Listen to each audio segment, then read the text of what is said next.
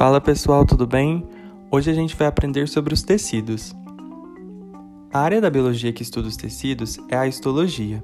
A gente aprende que um tecido é apenas um conjunto de células. Mas será mesmo que é só isso? Uma colônia de bactérias poderia ser chamada de um tecido?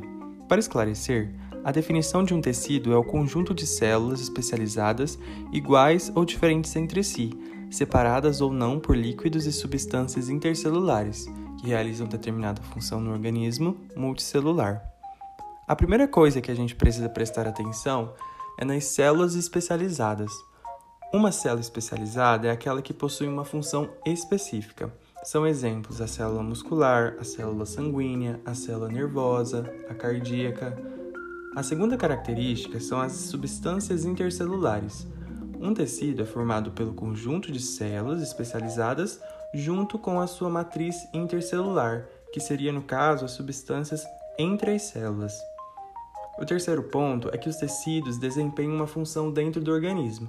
E a quarta característica é que um tecido compõe um organismo multicelular.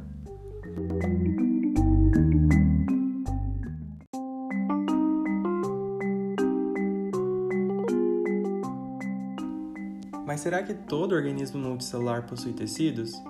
Quando estudamos biologia, percebemos que não há muito espaço para generalizações. As algas multicelulares, por exemplo, embora sejam fotossintetizantes, não apresentam um tecido complexo. Elas são consideradas organismos mais primitivos que os vegetais e por isso não possuem raiz, caule e nem folhas. Outro exemplo, mas no reino animalia, são os poríferos, animais do filo Porífera, também conhecido popularmente como esponjas. São organismos bastante simples que vivem exclusivamente no ambiente aquático. Estes animais não possuem tecido verdadeiro, logo, também não possuem órgãos e nem sistemas. O corpo humano é formado por tecidos verdadeiros, pois atende às características que eu mencionei no início. É um organismo multicelular, tem várias células especializadas, cada conjunto de células possui uma função específica.